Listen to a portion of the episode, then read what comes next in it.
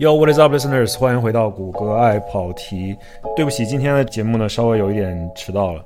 一方面呢，可能是因为咱最近生活中事儿有点多，工作有点忙；另一方面呢，其实也是可以说，咱准备这一期节目花的时间比较多，所以这期的内容呢就是干货比较多，希望大家可以听到最后。呃，需要强调一下啊，由于这篇内容讲的东西呢其实挺复杂的，所以前摇稍微有一点长，前面介绍了很多背景知识啊，所以再次想要提醒大家，建议大家听到最后。那么今天废话少说吧，讲什么呢？今天讲的东西呢，跟美国汽车发展史有一定的关系。啊，但是最主要的呢，还是强调的是一个汽车消费的一个议题。在美国呢，你每天出门在路上看到的这些汽车的品牌啊、类型啊，可能会根据你在的地方、不同的村儿、不同的市、不同的州，会有很大的差别，对吧？这个相信大家如果在美国居住和生活，或者是来这玩过呢，可能会发现这样的一些规律。但是呢，无论你在美国的哪一个地方，你都会发现。其实有一点，在过去这些年是恒定的，就是说美国的这些车子呀，路上的这些车子，它变得越来越大，越来越臃肿。几十年前呢，一辆 F 幺五零皮卡可能放到今天还不如一辆福特的中型皮卡这个 Ford Ranger 这么大。九十年代最畅销的本田雅阁车型呢，放到今天可能就是比一辆它的思域还要瘦小。那么我们身边的汽车在过去这几个十年当中逐渐变大，里面可能有诸多诸多的原因啊。很多人说，可能说是因为安全法规的规定导致这个车型逐渐的变大，因为里面需要放更多更多的设备啊。有些人可能说是消费者偏好的一个演变，因为大家觉得哦，车型更大，我们开着更舒服，家里面人坐着更舒服。这些说法呢，其实都对，但是可能也都不太全面。在美国呢，这个汽车尺寸越来越大呢，还有一个非常非常重要的原因。这个原因呢，我们要从上世纪七十年代第四次中东战争说起。今天这个话题呢，就聊一下以色列和阿拉伯世界的战争。其实更重要的呢，其实是想讲一下随之而来的石油危机，如何造成了汽车越造越大的这样的一个现象。这其中的关联呢，说起来其实并不复杂，但是呢，听完你会觉得这里面其实有一些非常不合理的地方。那么接下来听我仔细讲一下。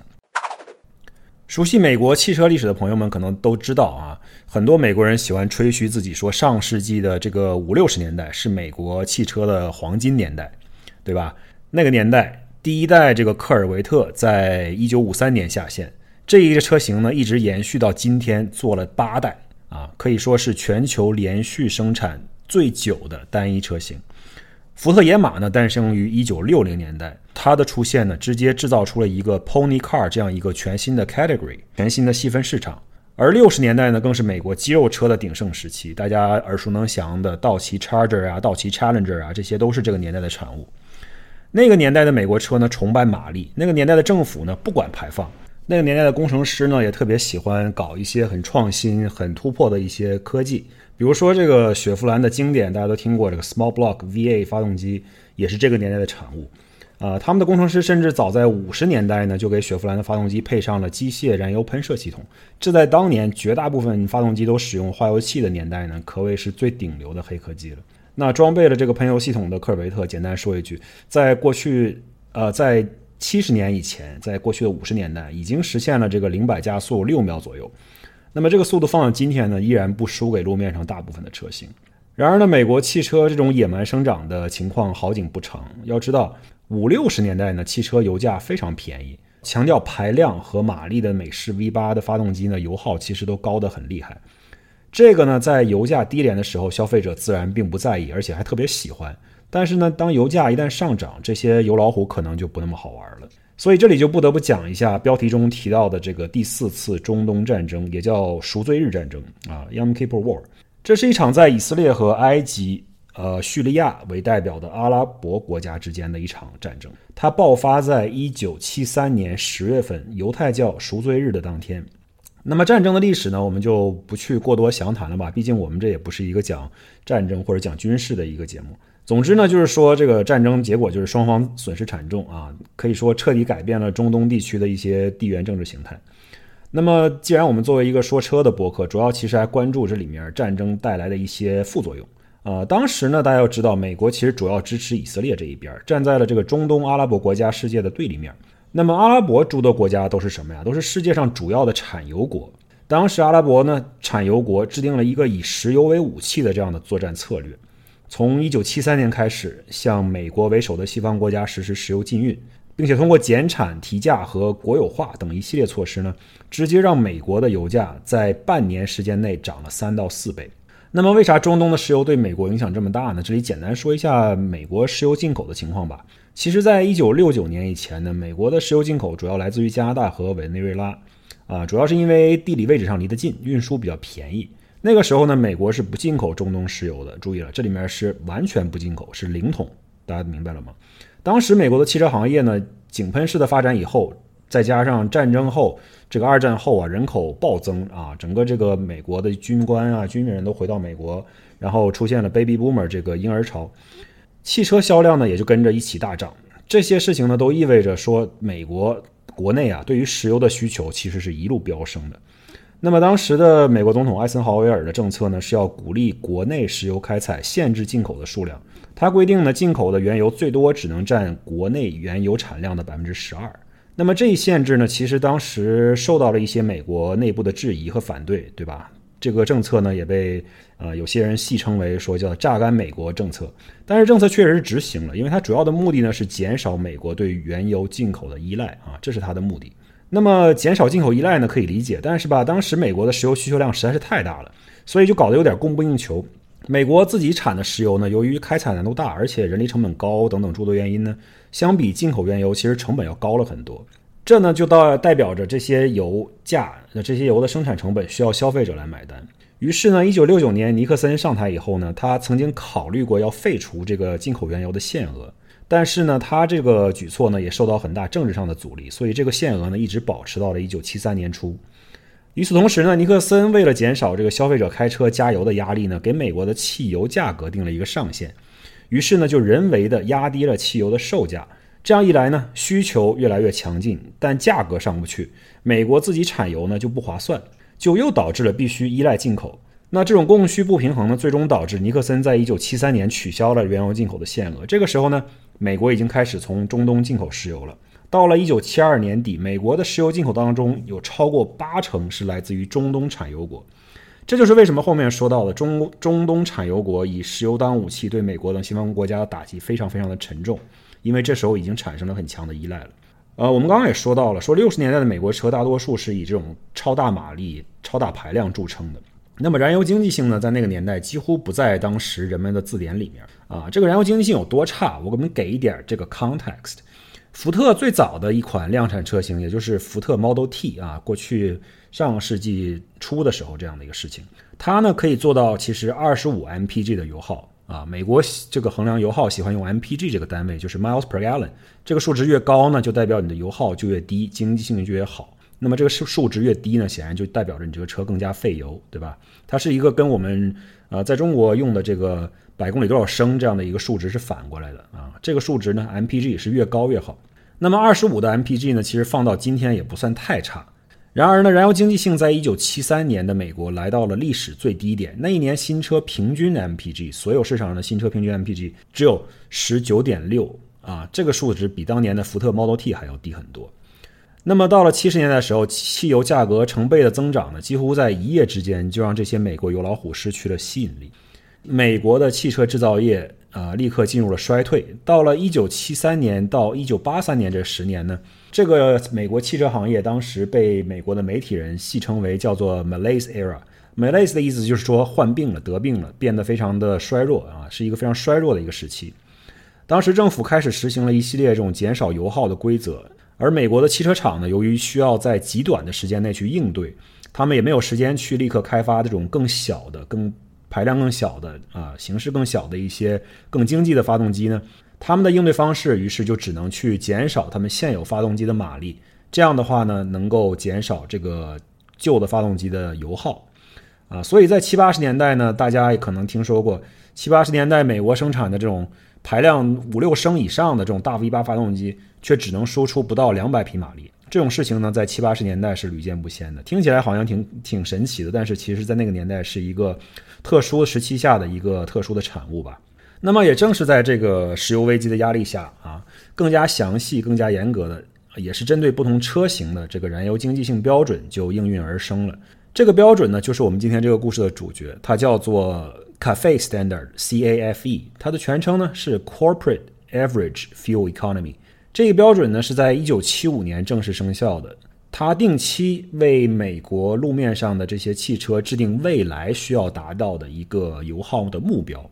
并且在过去的一段时间之内呢，这么多年之间呢，一直在不断的更新，对吧？因为大家的车，它的科技啊，它的燃油经济性也在提高，所以这个标准它制定的是一个未来的目标，所以它的目标也一直在提升，一直在改变。那它既然是一个 corporate average。那么它其实是一个衡量这个汽车企业生产的所有车型的一个平均值。它最原始的算法呢，是取的是一家车企所有车型的这个 MPG 的调和平均数啊。调和平均数大家还记得吗？中学课程可能学过啊。Anyway，总之呢，它是一个综合值，规定的并不是某一个单一车型的 MPG，它规定的呢是某一系列车型的 MPG。大致上呢，这个燃油经济性标准为了公平起见，最早的时候是把市面上的车型分成了两大类。一类叫做 passenger vehicle，就是可以翻译成普通乘用车；而另一类呢，翻就是归类为 light truck，可以翻译成轻型卡车。当然了，再往后接近于最近几年呢，这个 CAFE standard 还增加了对大型卡车的一些规定。这个我们不在我们今天讨论范围之内，因为我们今天讨论的主要是大家平常日常会开的一些车型。那么我们就主要讨论这个所谓的乘用车和轻型卡车。那么这里面需要说的一个很重要的事情来了，重点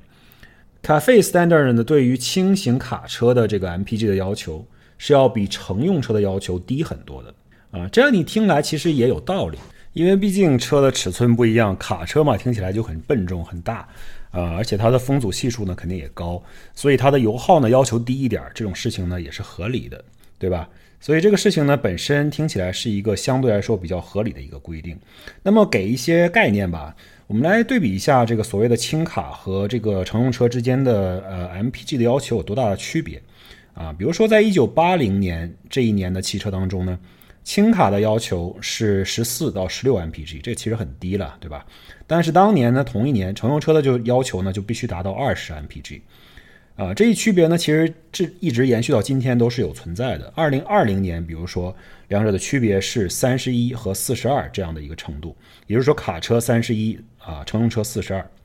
啊，这里面其实有一些很重要的细节需要跟大家讲一下。最重要的一个问题就是我们如何界定，不是我们，而是美国的法律如何界定一辆车到底是乘用车还是轻型卡车。那么我们就先定义一下轻型卡车吧，因为如果你把轻型卡车的定义搞明白了，那么如果比它还要小或者还要轻的一些车型，基本上就可以理解为属于普通乘用车了。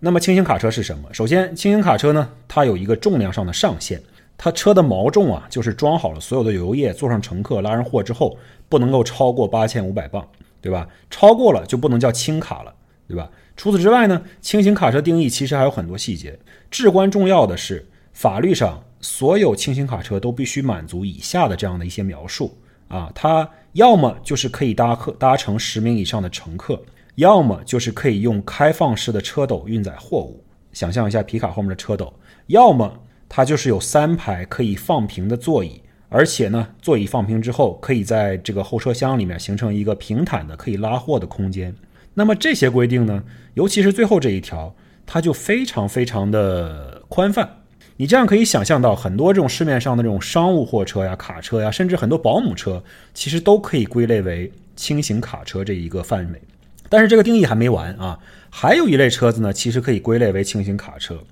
那么这一类车子叫什么呢？这些车子叫做可以实现 off highway operation 的一些车型。off highway operation 简单来说呢，就是这个车可以越野。那么怎么样才叫可以越野？美国的法律当中对这个其实也有一个非常详细的规定。那么，首先，这辆车必须满足它要么就是四驱，要么就是锚重必须达到六千磅，这两者必须满足其中一个。另外，这个车呢必须满足以下这五个参数当中的至少四个啊，这五个参数呢都是跟这个车的越野通过性有关的。这五个参数分别是什么呢？第一，接近角不小于二十八度；第二，跨越角不小于十四度。第三，离去角不小于二十度；第四，离地高度不小于二十厘米；第五，前后轴的通过高度不小于十八厘米。只要你满足这五项当中的四项，再加上如果你有四驱或者车重超过六千磅的话，那么你就属于 off-road operational 的 vehicle，也就是说，你可以归类为轻型卡车。那么到这儿，大家可能就听明白我的意思了。这么一分类的话，就刚刚好为美国的这个汽车企业呢，其实提供了一个非常非常完美的漏洞。别忘了啊，轻型卡车的油耗要求要比普通的乘用车要求宽松很多。越是严苛的经济性要要求呢，显然就意味着你在这个总机主机厂在这个动力总成的研发方面呢，要放更多的投入。那主机厂它一方面要不断的革新，增加发动机的输出，另一方面呢，它还要求他们的油耗要越来越低。这就等于说呢，你又要马儿跑，又要马儿不吃草，对吧？这个呢，就是这些主机厂的思维。整个这个规定啊，整个这个分类就意味着，你造越省油的小车。就等于需要投入大量的资金和人力的成本，而你如果造这种轻型卡车呢，就意味着发动机的研发成本能够明显降低许多。所以就产生了一个什么样的现象呢？就是车企近几年都非常的鸡贼啊，他们推出很多这种所谓的 crossover 这种跨界车型，或者叫 CUV 车型，他都把它做的刻意的去满足这个轻型卡车的定义。你比如说啊，很多现在市面上的这种小型的 SUV 或者 CUV，它都是四驱的。它的设计的时候，工程师如果把它的接近角和离去角，也就是说它前脸设计稍微调整一下，再把它的两个车轴啊放的稍微的离两个车的这个车的前后两端更近一些的话，那么就能够增加它的前进角和离去角。然后呢，你再给这个车加一个稍微高一点的悬挂，就很容易能够实现它通过通过性这个高度的要求。总之，各种各样的操作吧。可以去很巧妙的把一些本来看起来非常小的车型，就把它归类为一个卡车的这样的一个范畴。这种例子呢，最名最知名的，在美国历史上可能是当时克莱斯勒公司推出的这个叫做 PT Cruiser 这个车型。啊，PT Cruiser 可能很多人听说过，是因为它的设计非常的独特啊。有些人可能说特别丑啊，它可以说算为是个美国或者是全球这个汽车设计领域应该说最奇葩的车型，可以排在前三名啊。但是这个车还有一个原因，它非常的厉害，非常独特，那就是这个 PT Cruiser，你别看它长得像是一辆这种三厢的，不是这种两厢的 hatchback，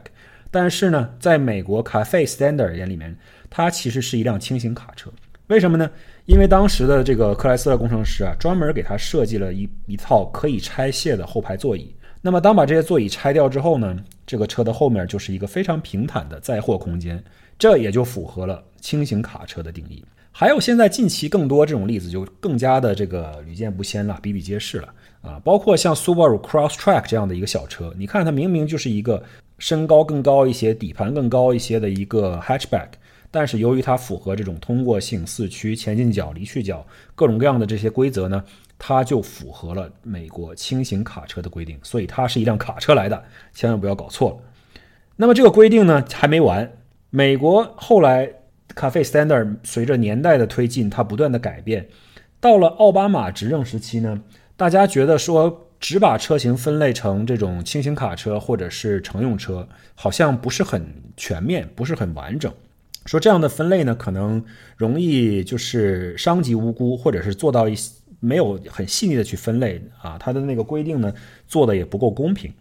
于是呢进行了一次大改啊，在奥巴马在任在任期间进行了一次大改。这一次比较大的改革呢，是通过引入了这样一个汽车 footprint 的概念，也就是汽车的占地面积这样的一个概念，来进一步详细的、更加详细的区分不同车型以及他们所要面对的这个燃油经济性的一个标准。那么，什么叫做 footprint，或者什么叫占地面积？简单来说呢，其实就是轮距乘以轴距得到的这样的一个面积。那么，咖啡呢，通过一大堆数学公式计算出来了，针对不同占地面积的车型。所指定的一些 MPG 的指标啊，如果你上网查一下这个 footprint 的几个层级，你就会发现呢，它并不是一个很线性的东西。呃，MPG 本身就是一个倒数的一个概念，所以不线性的也正常。再加上美国的这些车型的大小，它显然也不是按照线性的来分分布的，所以不线性也很正常。比如说这个乘用车啊，它是一个，比如说乘用车，它在四十一平方尺这个 footprint 是最低的一个级别，比这个还小的就是第一类。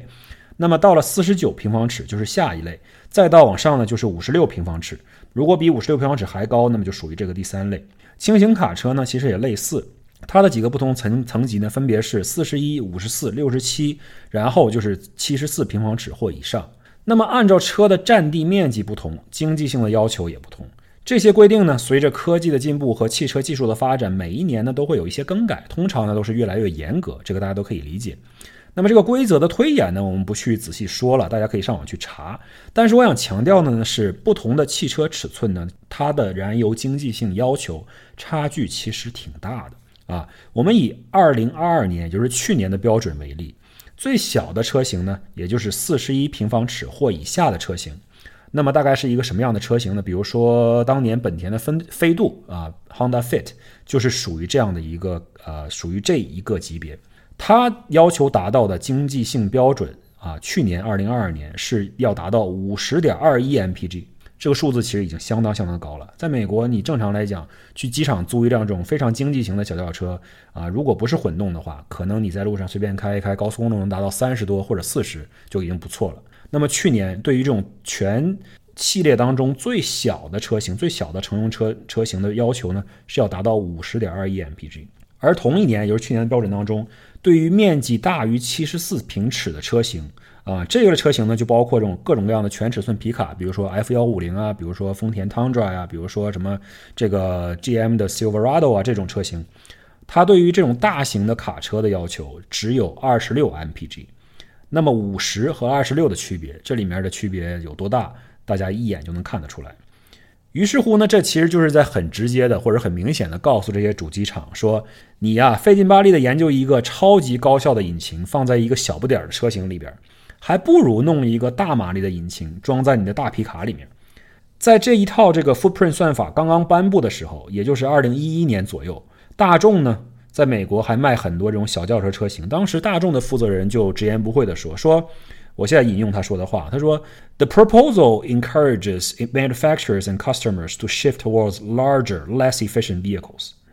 翻译过来就是说，这个新的规定很明显的就是在鼓励车厂以及消费者去购买更大的、更加不经济燃呃更加不经济的一些车型。那么无独有偶，当时的奔驰负责人也说出了这样一一句话，他说：“这一套新规啊，clearly favors large SUVs and pickup trucks。”他说：“这套新规明显的对于大型的 SUV 和皮卡更有利。那么后来的实际销量呢？其实也验证了上面他们的说法。二零一一年呢，所谓的这种轻型卡车的销量占所有新车销量的一半左右。这一套按照占地面积规定的燃油经济性的规则出台十年以后，也就是二零二一年，轻型卡车的市场占有率已经几乎达到了八成。”尽管整个市场上的所有车型啊，随着车科技的进步啊，随着发动机越来越高效，随着混动的科技的这加入，整体的 MPG 是水涨船高的，经常呢会创造出历史新高的这种记录啊，大家看起来可能非常高兴，涨势喜人，觉得整个市场都在变得越来越 efficient，越来越经济。但是呢，由于这个车子里面的比重啊，轻型卡车的比重占比越来越高，整个汽车行业呢。离他们未来几年要实现的这个总体燃油经济性目标呢，其实还相去甚远。那么主机厂啊，这些汽车制造商们显然也是抓住了这套标准的一个规律，不断的就推出更大更重的一些车型，同时呢又逐年减少它小轿车的型号。路面上的车子的尺寸的重量也是逐年创造出了历史新高的这样的一个记录。比如说福特，近年来它干脆就放弃了。除了野马跑车以外，所有的轿车车款，你现在去福特的官网或者去福特的 dealer，你已经买不到任何一辆轿车了。它所有的车型都是 CUV、SUV 以及各种尺寸的这种皮卡家族。这样一来呢，它整个集团的燃油经济性压力相比过去生产轿车的时候呢，就低了很多。这也就是为什么说七十年代发生在中东地区的一场战争，间接的导致美国今天路上跑的汽车都患上了肥胖症。这里面最讽刺的是，想必大家也听出来了，就是当年制定这个卡费标准的时候，其本意啊，其主旨是要提升美国汽车的发动机效率和燃油经济性，以及减少汽车对于石油的消耗。但是结果呢，由于这些规则的漏洞。这漏洞我们打个引号啊，显然这制定法律的人，我相信他也不傻，这里面肯定存在很多美国的这种汽车行业主机厂，包括销售这种各种各样的一些 lobby，就是说他们去游说政府，去让他们把这个法律法规逐渐的朝这个方向发展，因为美国的这些法律法规的规定都少不了这些企业的很多的影响。那么正是因为诸多这样的原因。本来这个规定的目的非但没有实现啊，它结果呢反而造成了这些呃主机厂去更加愿意去生产一些占地面积更大、体积更重，而且呢造起来更加浪费原材料的，相对于轻型车明显更耗油的这些汽车。你说这个事儿是不是非常的南辕北辙，对吧？那么当然了，现在美国制定的这个 MPG 标准呢，也不能只看 CAFE standard。因为除了燃油经济性之外呢，美国还有很多对于排放的要求，这也会限制这个车的发动机的一些性能。然后呢，这些要求也是每年都更严格的，还有很多安全性的要求也会影响这个汽车的研发和它怎么样去改变。所以这一套卡费标准呢，并非是限制或者叫指导美国汽车发展的唯一标准，这里要跟大家说清楚。但是呢，它确实是一个很重要的因素。那么很多人到这个时候就会说了，所谓的这种所谓的轻型卡车，或者包括 crossover 啊、CUV 啊、SUV 啊以及皮卡的畅销，他们觉得这不可能是供给面，也就是说车企单方面的这样的一个影响，肯定也有消费者需求不断的改变这样的一个因素。换句话说，就是消费者如果喜欢开更大的车型，那么你车厂如果不去满足，那不就违违违背了市场规律嘛，对吧？也不能完全只怪这个法律法规啊。这种说法呢，其实也对也不对，因为什么呢？确实说它对是什么？因为消费者的这个取向啊，它每年都在变，尤其是根据油价的不同，它都在改变，很难去衡量一个消费者在燃油经济性这一个因素上面放了多大的一个比重啊。尤其当油价比较低的时候，过去很多年油价都很低，对吧？大家可能就不太在意这个事情。但是呢，当油价高的时候，显然大家会对这个事情更在意。但是此时此刻呢，美国的油价并不是一个非常高的一个点，所以呢，这种大型的 crossover 啊、SUV 啊、卡车呀，依然是大行其道。那么很多人在强调说，大家消费者喜欢这种更尺寸更大的车的时候，会强调到说空间和舒适性，就说买这个 CUV 或者 SUV 啊，很多人看来说主要是坐姿很高，空间很大，再加上还有一点很重要，很多人认为说开这种。更大的一些车型呢，它更安全，啊，他就强调说自己的车子在与别的车相撞的过程中呢，如果自己占据绝对的这个吨位优势，那肯定更安全。那么我们先说一下空间吧，这里面有几个事情值得跟大家去掰扯一下。先说空间，我觉得这一点呢，其实肯定是有一定的个人偏好因素在里面的，它并不是一个完全客观的一个因素啊。许多美国人说开 SUV 头部空间高，坐着不憋屈。但是你看那个欧洲人，他们平均身高也没比美国人矮，对吧？为啥他们就能开着大众高尔夫、奔驰 CC 轿车，或者开一个奔驰 CC 这个瓦罐，每天都觉得挺舒服的呢？而且我个人的经验来看啊，一辆小型车或者是 CUV，其实它的这个运载能力啊，还真的就不一定比这个宝马三系或者五系的这个 Wagon 来得好。CUV 好多时候呢，其实就是一个过去的这种 Hatchback 三厢，呃，过去的这种 Hatchback 两厢车。加一个更高的底盘，加一个更高的悬挂，有些车的头部空间可能高一些，有些车内部空间可能还不如过去的轿车呢。那么这个装货的能力呢，就更不用说了，对吧？你要拉一个瓦罐来说，它里面的车里面装东西远远要超过它同平台的这种所谓的 CUV 车型。当然了，那你非要拿一辆比如说什么非承载式车身的这种全尺寸 SUV，比如说什么这个雪佛兰的 Suburban 来跟我比较，说我这个车最能装了，你那小破轿车根本比不了。那确实，咱们都不在一个数量级。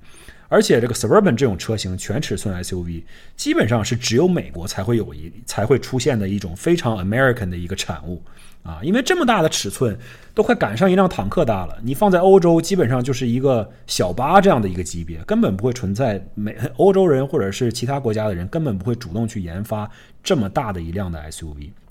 那么再说这个坐姿高这一点，我觉得这一点我是可以认同的，我个人也深有体会。SUV 和卡车呢，坐姿高确实有它的一定的优势，有一些独特的优势。比如说，我之前不是特别喜欢抱怨说，夜间开车的时候，经常被后面的车灯打到眼睛里面，很难受嘛。那么这种事情发生的时候，我永远都是开着轿车才会发生这样的一个问题。后来我开上 SUV 之后，这个问题再也没有发生过，对吧？我的坐姿高了以后，后面的车灯显然射不到我的眼睛里。相反，我的车高了之后，就变成我去晃前面车的这个车主的这样的一个情况了，就完全改变了我们之间的这个对立关系。接下来再说一个比较重要的一点，就是安全。那么从权威的数据统计来看呢，确实发生车辆碰撞的事故，无论是单车事故还是多车事故，那么更重的一些车型，确实它车内乘客的死亡率相对比较低。但是呢，这是一个单一的数据，一个单一的数据呢，它并不一定能够完整的说明整个问题。就好比说，同样的统计当中，他会说，开跑车的车出事故的时候，死亡率最高。那么这样一个数据，难道就等同于说这些跑车的安全性最差吗？这也不一定，对吧？因为开跑车的人，他可能有一定的驾驶习惯的因素在里面产生很大的一个影响。如果你去抛开了驾驶习惯不谈，好多这些跑车呀，它的安全指数其实是很好的。所以这里面就会强调说，数据上统单一数据统计说你这个车碰撞时候死亡率低，并不一定代表你这个车就一定安全。而且啊，你不要忘了，就是 SUV 和皮卡显然它重心非常非常的高。如果正面碰撞不发生侧翻的情况下，你可能比较安全，但是它的侧翻翻滚的概率发生其实也高了很多，相比重心更低的汽车来讲。那么翻滚的话呢，对于成员生命的和健康的威胁呢，还是相当大的，所以这一点也是不能忽略的。还有一个数据呢，其实更加耐人寻味，就说到安全性的时候，那么有人统计过，说大的这个 SUV 或者卡车这类大型的所谓车型呢，跟其他车发生碰撞的时候。别人的车内成员死亡率明显要高于 SUV 自己车内成员的死亡率。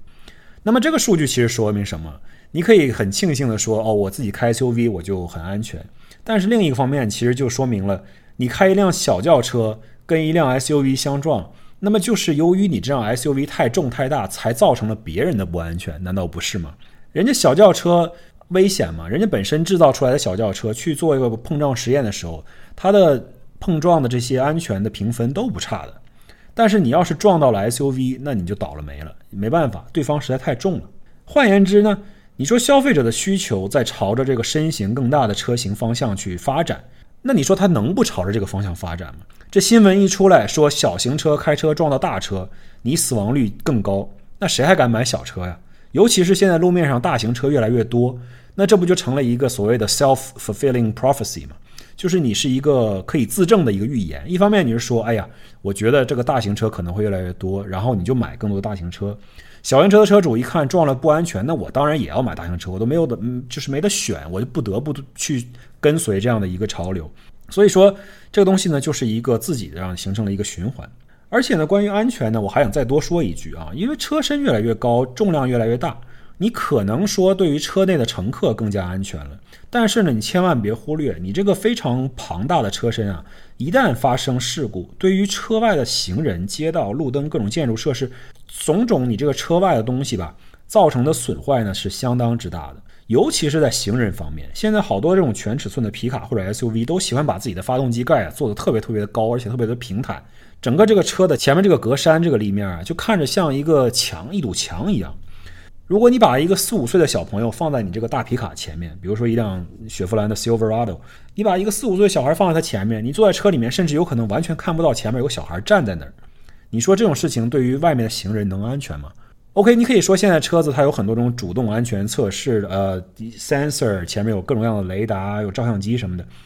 可以在你眼睛看不到的地方帮你去侦测到一些障碍物或者一些人什么的。但是尽管是这样，你也不能够。否认，你开一辆大车，一旦发生事故，你的冲量也很大，由于你的体重也很高，那么你的刹车距离也会变长，整个发生撞击的时候，对于外面的冲击力就更更大了，比以前来讲。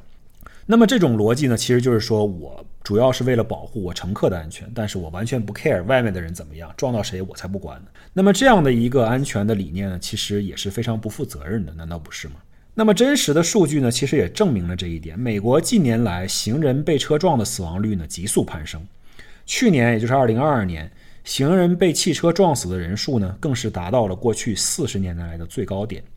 这里面一部分原因呢，当然是由于驾驶者不负责任，它有一些 reckless driving 的成分在里面；还有一部分原因呢，是美国的这个马路设计啊非常不适合行人去走动啊，可能有严重的设计缺陷，设计出来的呢就容易造成一些。啊，行人被撞的这样的事故，啊，我们在这里面不是说把所有的错误都归咎于一点啊，我们也非常公开、非常坦诚的去讨论这个事情。